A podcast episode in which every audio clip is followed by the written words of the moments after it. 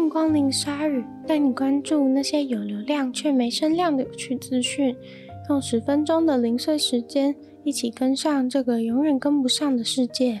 关于 SpaceX 的好消息来了，就在四月二十三号，SpaceX 他们的可回收火箭顺利的把四位太空人送出去了。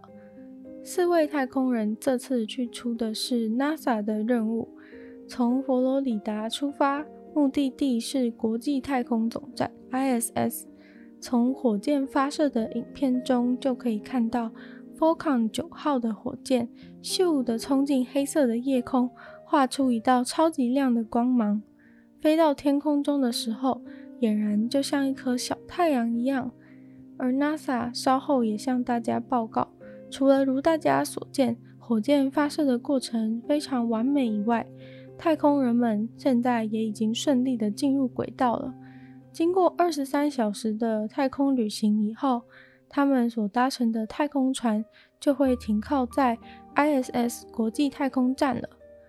这次从甘乃迪太空基地发射的任务，只是 SpaceX 第三次把载着人的火箭发射出去，一切都还很新。不过可以确定的是，可回收火箭在这次发射成功以后，已经正式的从想象变成了现实，非常令人振奋。不是在监狱，不是当兵，不是在集中营，什么样的状况，一个人会被关在一个地方长达四年之久呢？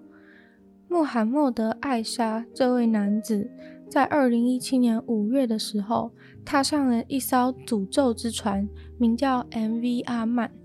而今天，在花了超过四年的时间在这艘船上，穆罕默德终于从船上下来，终于可以回到叙利亚的家乡了。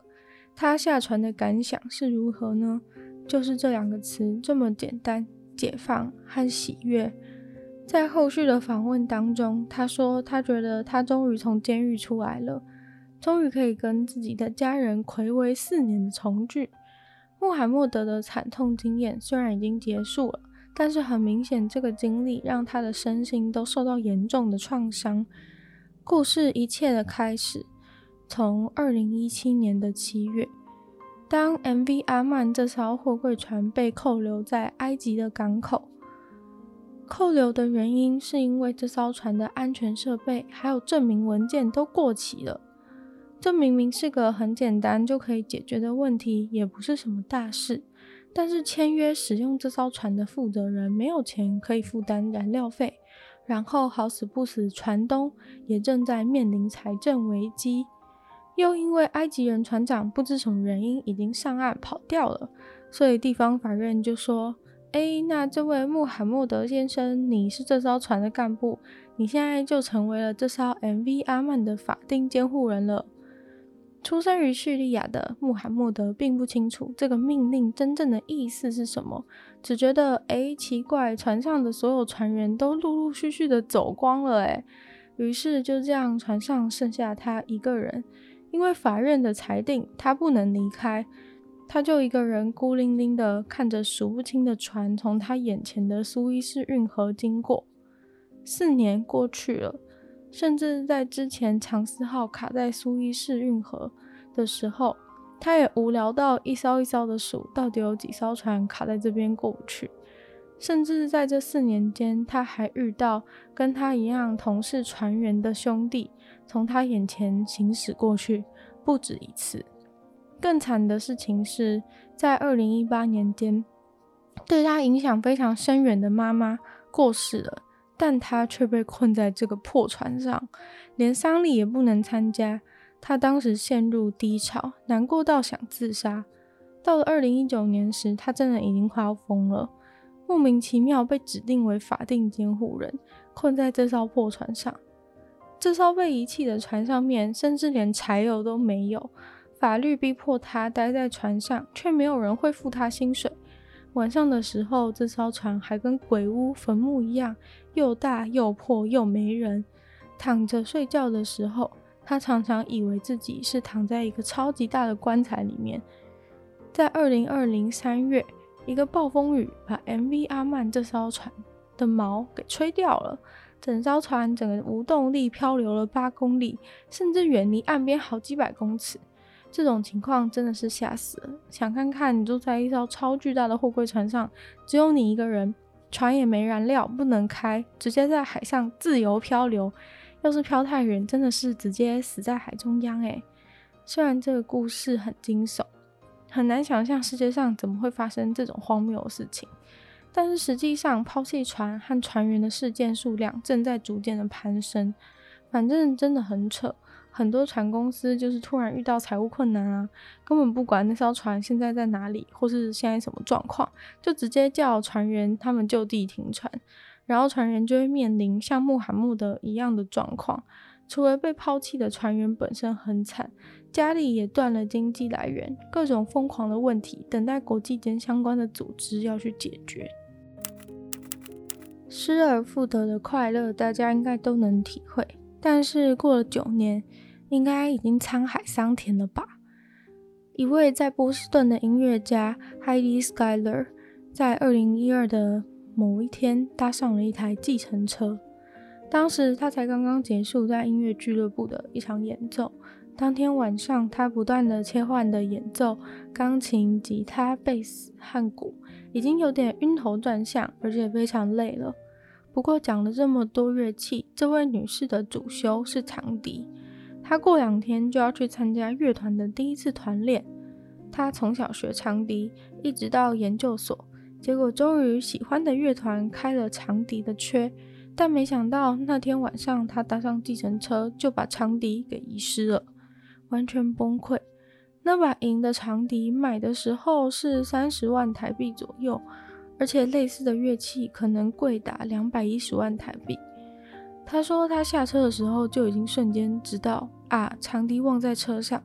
但是他无论怎么联络计程车的公司等等，就是找不到长笛。他不仅有去报案，甚至还对着媒体说，如果找不回来，他就只能放弃他刚刚拿到的乐团工作。后来他还是先跟朋友借了一支长笛去第一次团练。但很可惜，因为那只长笛的声音没有原来的好听。那次演奏完之后，乐团就再也没有联络他了。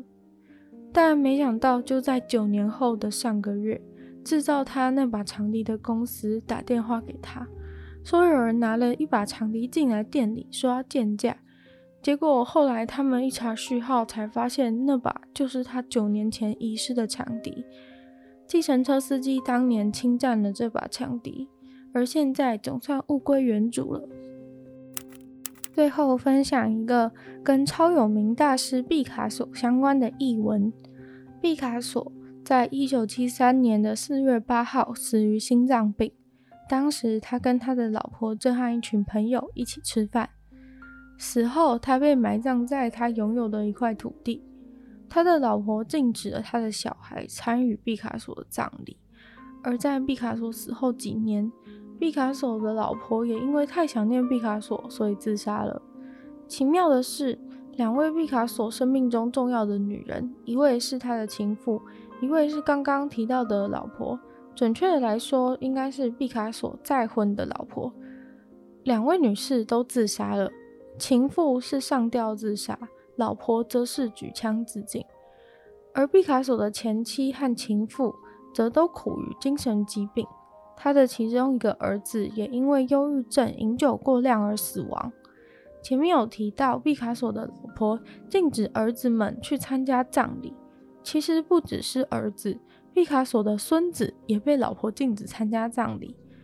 他甚至被毕卡索的老婆关起来，就是不让他去。结果呢，这位孙子就在被囚禁的期间，喝下了大量的漂白水自杀。听完真的觉得有点令人诧异，也令人难过。不过我还是不懂为什么他老婆要禁止大家去参加毕卡索葬礼的部分。如果知道的朋友，欢迎补充。今天的鲨鱼就到这边结束了。喜欢鲨鱼的朋友，记得帮鲨鱼分享出去。可以的话，在 Apple Podcast 留星星，写下你的评论。但有任何心得想法，关于鲨鱼内容或者有什么建议的话，都欢迎在任何有留言区的地方写下你的心得，那我都会在找时间回复哦。那如果有时间的话，也非常欢迎大家支持我的另外一个 podcast《女友的纯粹不理性批判》，里面有更多时间更长、更有趣的内容。那也非常欢迎大家去支持。那也可以订阅我的 YouTube 频道，或是追踪我的 IG。就希望鲨鱼可以在每周二、四、六顺利与大家相见。那我们就下次见喽，拜拜。